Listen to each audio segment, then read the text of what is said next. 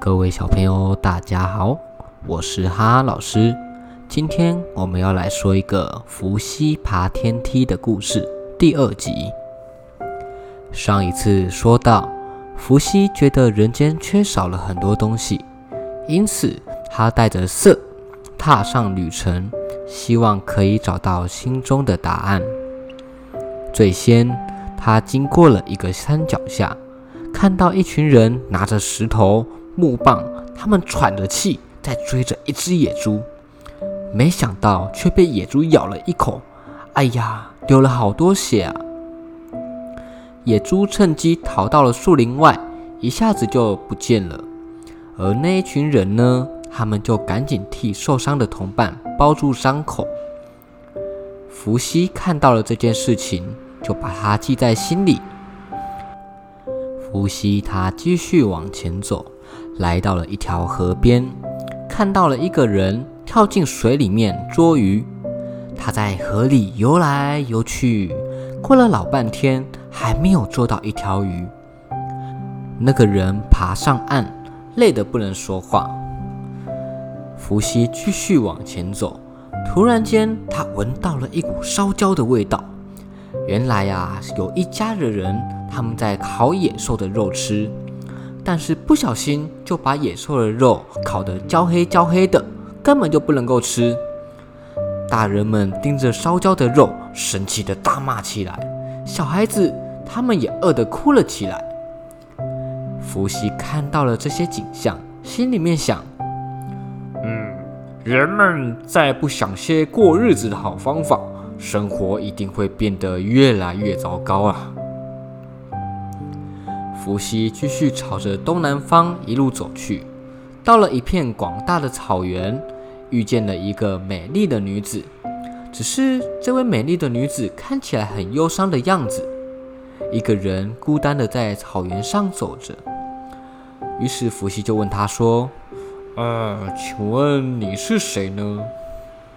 那个女子回答：“我叫素女，是掌管草原的女神。”呃。女神，那么想请问，你知道通往天的大树天梯剑木在哪里呢？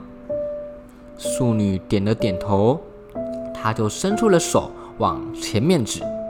于是伏羲就顺着素女指的方向走去，然后在草原的中央，哎，果然看见一棵巨大无比的大树，根本就看不见顶端。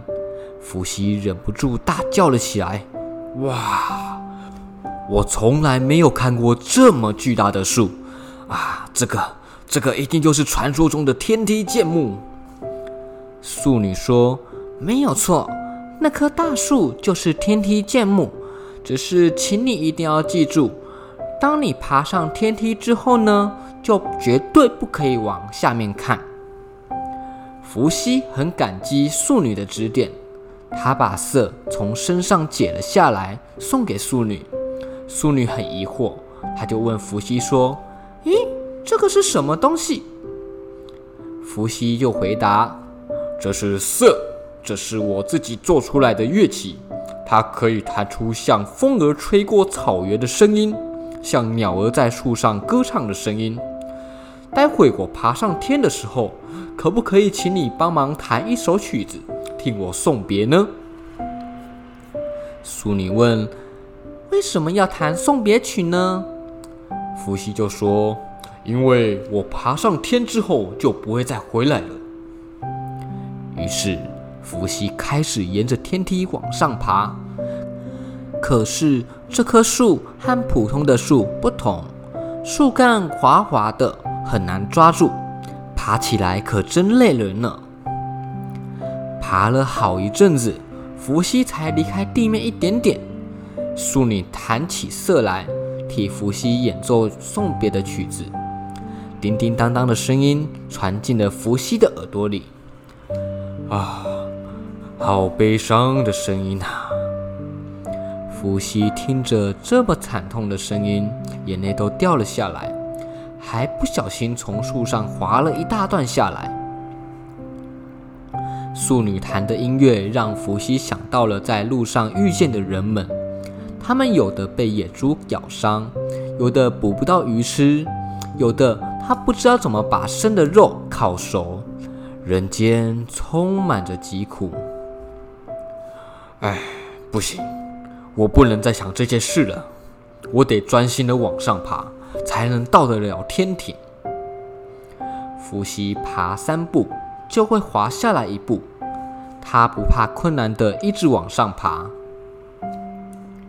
终于天庭到了，伏羲他仰起头来往上看，天梯建木的枝干缠在一块，密密麻麻的像一把大伞，伞的上面透出一片美丽的青光。嗯，这个应该就是青石盖的天庭宫殿了。伏羲想到自己马上就要抵达天庭，心里真是开心极了。这时，淑女弹奏的音乐又传进了伏羲的耳朵，那声音变得更悲哀了。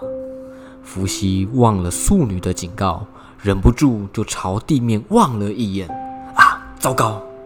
突然之间，天摇地动，伏羲抱不住天梯，从最顶端重重的摔到了地面。哎呀，哇，好痛啊！啊！伏羲没有爬上天，他越想越不甘心，气呼呼的大叫道：“淑女，为什么你要弹那么悲哀的音乐给我听呢？害我分心掉了下来，我一定要找他问个清楚。”淑女，淑女，你在哪儿？伏羲大声喊起来，到处寻找素女。可是素女早就不见人影，只发现了伏羲送给素女的那句色。伏羲不想再听到那么悲哀的声音，他就把色举起来，用力的往地面一摔，色掉在地上，从中间裂成了两半。从此以后，这个世界上的色就只有二十五根弦，再也看不到五十根弦的色了。伏羲他就问自己：为什么素女指点我找到天梯剑木，又故意让我分心掉到地面？我一定要找到答案。伏羲他一路来到了黑水边，忽然间，浪花卷得好高好高。浪花中间冒出一只像龙又像马的怪兽，背部上面有黑白相间的花纹，形成了一个八角形的图案。怪兽对着伏羲说：“素女离开了，你想找的答案，我可以告诉你。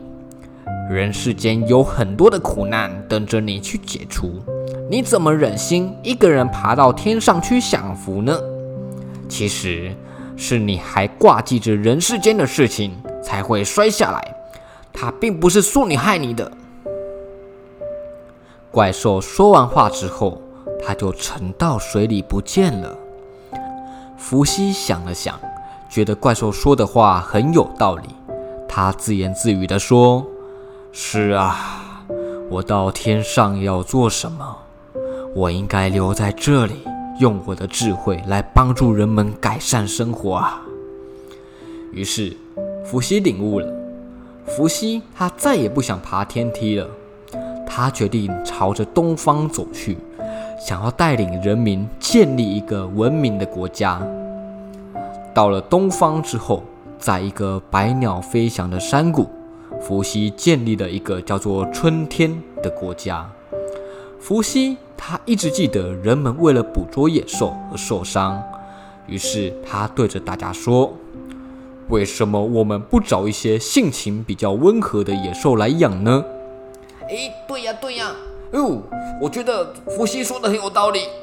人们都点点头。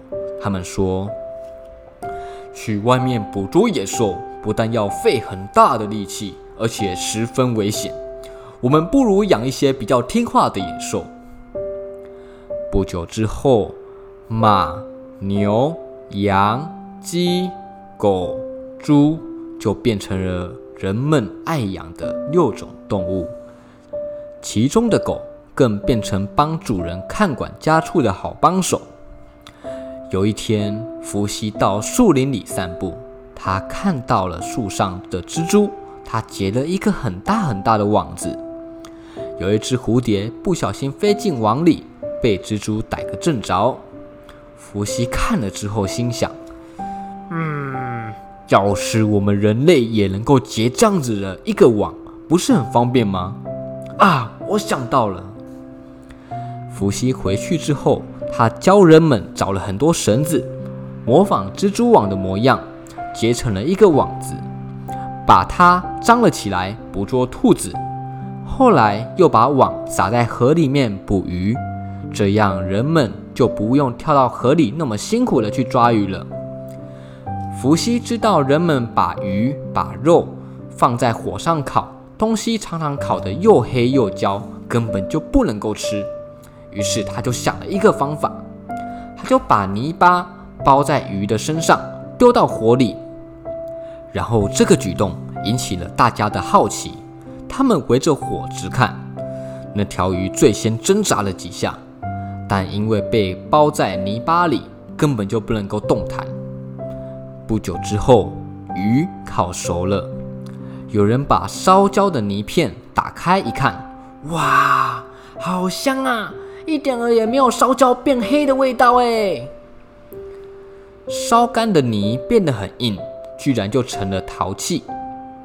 由于伏羲的不断努力，人们的食物变得越来越丰盛，生活也变得越来越没有危险。他在东方建立的春天王国，成了最美好、最幸福的国家。